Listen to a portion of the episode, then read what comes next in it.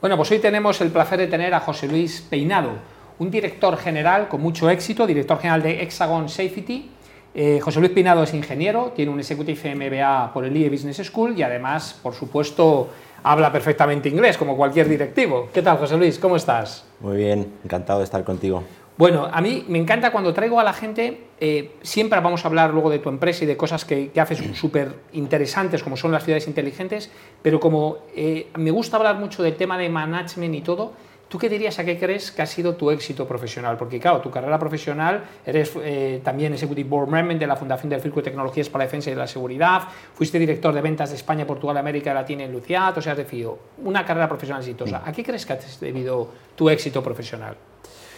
Bueno, supongo que a, diversos factores, ¿no? Pero eh, fundamentalmente yo creo que a tener siempre eh, en el horizonte el objetivo. Da igual en el puesto en el que haya estado, yo he estado en puestos de, ingeniería, de consultoría, de ventas y ahora de dirección general, pero en cada puesto, en cada situación tú tienes un objetivo, no perderlo de vista, tenerlo siempre presente y ese objetivo puede ser hacer un buen producto cuando tú estás en ingeniería, y cuando estás en ventas, por ejemplo, pues eh, tu objetivo es el cliente, tu objetivo es conseguir un contrato, tu objetivo es que el cliente esté contento.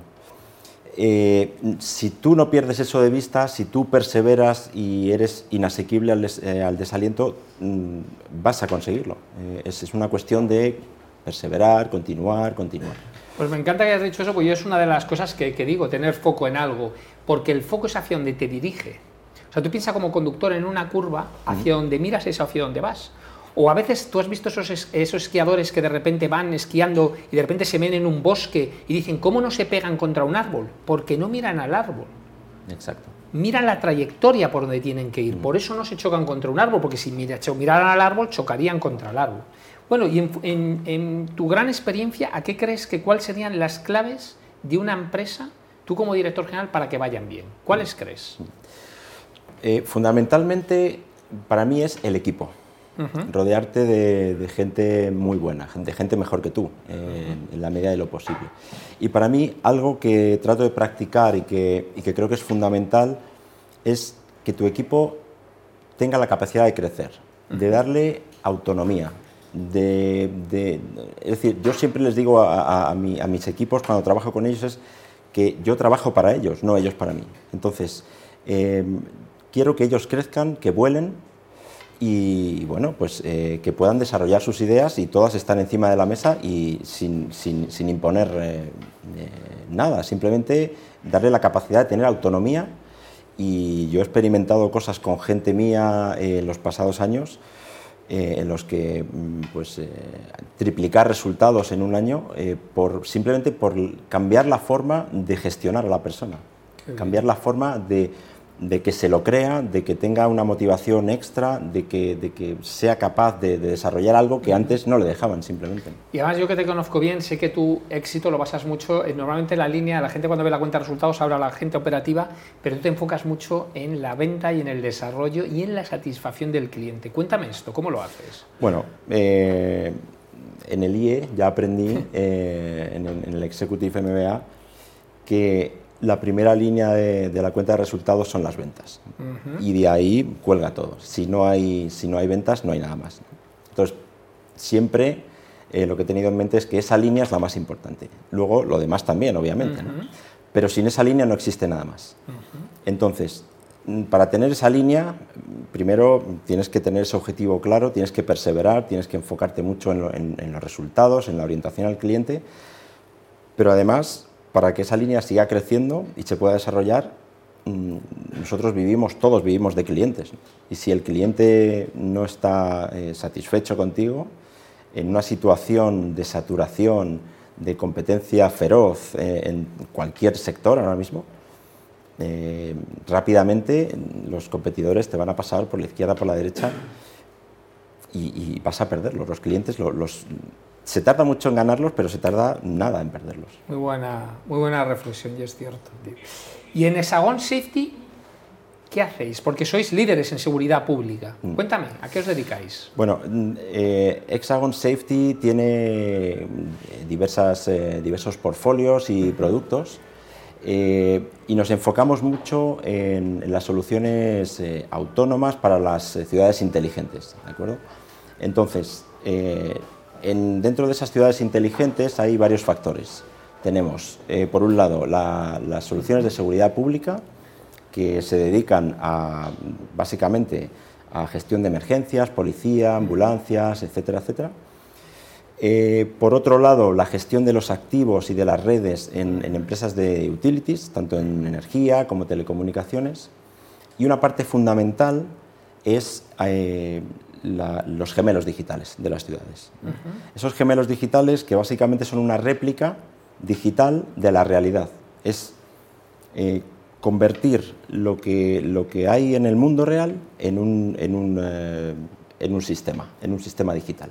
Y desde ahí poder entender qué está pasando y poder interactuar con el sistema. ¿de acuerdo? Todo esto, la seguridad pública, con los sistemas de emergencias, policía y demás, la gestión de las redes de eh, energía, telecomunicaciones, están todas, digamos, eh, circundando a lo que es el concepto de gemelo digital de, eh, de una ciudad inteligente. Y si hablamos de ciudades inteligentes, ¿qué es lo que vamos a ver en los próximos años?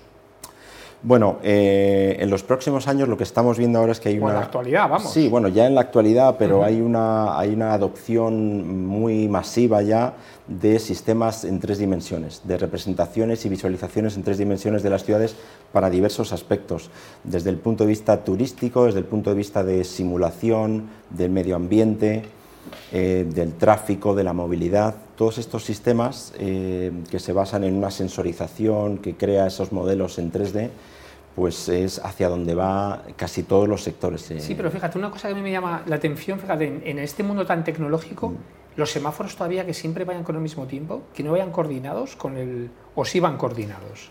Sí, bueno, yo no soy experto en estos, en estos eh, sistemas, pero por lo que entiendo sí que están coordinados y están centralizados desde, Ya, pero por ejemplo, viene una ambulancia y no se paran automáticamente. O sea, es decir, yo creo que todavía o sea, hay cosas que parece mentira que en el siglo XXI no lo tengamos en ciudades, cosa que no se vería muy complejo. Exactamente, sí, sí, es cierto, es cierto. O que no se corte. Queda, queda un, camino pero sí es verdad que estamos ya dirigiéndonos y con eso, por ejemplo, la DGT tiene unas iniciativas eh, como eh, eh, carreteras conectadas y demás, en los, en los cuales tienen en, la, en, el horizonte que los vehículos estén conectados con una nube y que puedan, eh, que puedan interactuar eh, para mejorar temas de tráfico, para ayudar en accidentes y demás. Vale, y vamos a hablar de un tema que que me apasiona, coches eléctricos y vamos a hablar de autonomía, coches autónomos, porque además me consta que tu empresa fabrica un dispositivo, ¿verdad? Para eso. Sí, Hexagon tiene una compañía de, de vehículos autónomos, sí. es cierto. Y bueno, pues todo lo que te he estado contando de esas representaciones en, 3D de las ciudades y demás se basan en unos, unos sensores, eh, no voy a entrar en temas técnicos, pero que mediante una haz de nube de puntos de láser pues, eh, es capaz de, crear estos eh, estas, volúmenes 3D. Y al final los coches autónomos, uno de los múltiples sensores que tienen, pues es, uno de ellos es este. ¿no? Al final el coche va detectando todo lo que tiene en su entorno y lo va procesando en tiempo real para tomar decisiones de conducción, eh, bien sea por un posible accidente, bien sea por, por cualquier cuestión. Y ahí pues Hexagon tiene mucho que decir, no solo por la parte de, conducción autónoma, sino por, por, toda la iniciativa que tenemos de eh, edge computing, de hacer, eh, digamos, computación en el sensor, para hacerlo mucho más rápido, mucho más versátil y, hacer que bueno, pues, eh, las decisiones se puedan tomar lo antes posible, lo más rápido posible. Y te hace una pregunta polémica, grado 5. Bueno, ahora explicaros un poco a la gente los grados de conducción. Grado 1 es un grado mínimo que tiene la mayoría de los coches. Grado 2, digamos que es un coche que es capaz de conducir por una carretera que las líneas estén muy claras, que es por ejemplo lo que tienen hoy eh, Tesla, claramente, y otras muchísimas casas, que es capaz del coche de girar, frenar con el circuito. Grado 3 ya estamos hablando que es capaz de hacer eso mismo, pero en una ciudad. Grado 4 ya es un nivel que prácticamente el conductor no interviene en casi ningún momento, el coche es capaz de hacer absolutamente todo. Y grado 5, digamos que es, no hay ni volante ni nada, el coche hace todo. Grado 5, ¿cuál es tu estimación? Estimación. Esto es prácticamente imposible de, determinar, pero yo te diría que yo lo veo quizá 15 años. Eh, sí, ¿verdad? 15 años. Sí. Ten en cuenta que para que, perdona, que para que esto pueda ocurrir eh, tiene que haber un nivel de sensorización en las ciudades, un nivel de interoperabilidad, de interconexión entre el vehículo y, lo que está ocurriendo en el entorno que esto yo lo cuento, claro, la gente dice, qué polémico eres, ¿no? Soy realista, la gente es lo que le quiero decir. Evidentemente hay gente que yo adoro y que habla mucho del coche eléctrico y hablan del grado 5 y que todos dicen que esto se va a convertir, incluso se ve algún vídeo, pero tú sabes también como yo que esos vídeos están trucados, que por detrás hay gente que solo en una ciudad y tal. O sea, el grado 5 lo primero que tiene que hacer es que el entorno hable con el coche también. Exacto. Porque no puedes depender que solo suceda eso. Porque en Honey, cuando yo trabajaba, hacíamos el piloto automático de los aviones. Y los aeropuertos emiten sonidos y emiten, vamos, sonidos, emiten señales, para que el avión entienda por lo que hay. No es simplemente el avión, simplemente con un radar o con una interpretación visual puede. Y lo mismo pasa en trenes. Mm. La gente no sabe que el tren se conduce, digamos, desde fuera, no desde dentro. Mm. Mm. Y eso que estás controlado en una. Claro, en un circuito normal le queda mucho. O sea, simplemente con un radar o con una cámara, lo que es grado 5, por mucho que nos quieran vender, le queda mucho más tiempo de lo que nos cuentan. Sí, y aparte de eso, pues luego todas las consideraciones que tiene la conducción autónoma en cuanto a las decisiones morales que ese coche eh, puede tomar en un momento, en caso de colisión, con, ¿a, quién, ¿a quién beneficio? ¿Al conductor o a alguien que voy a atropellar? Eh, todas esas cuestiones... Sí, bueno. sí, lo que pasa es que ya es, un tema polémico, pero ahí yo siempre digo, los americanos lo inventan, los chinos dicen que lo copian, que es mentira, los chinos inventan más ya que los americanos y los europeos los legislamos.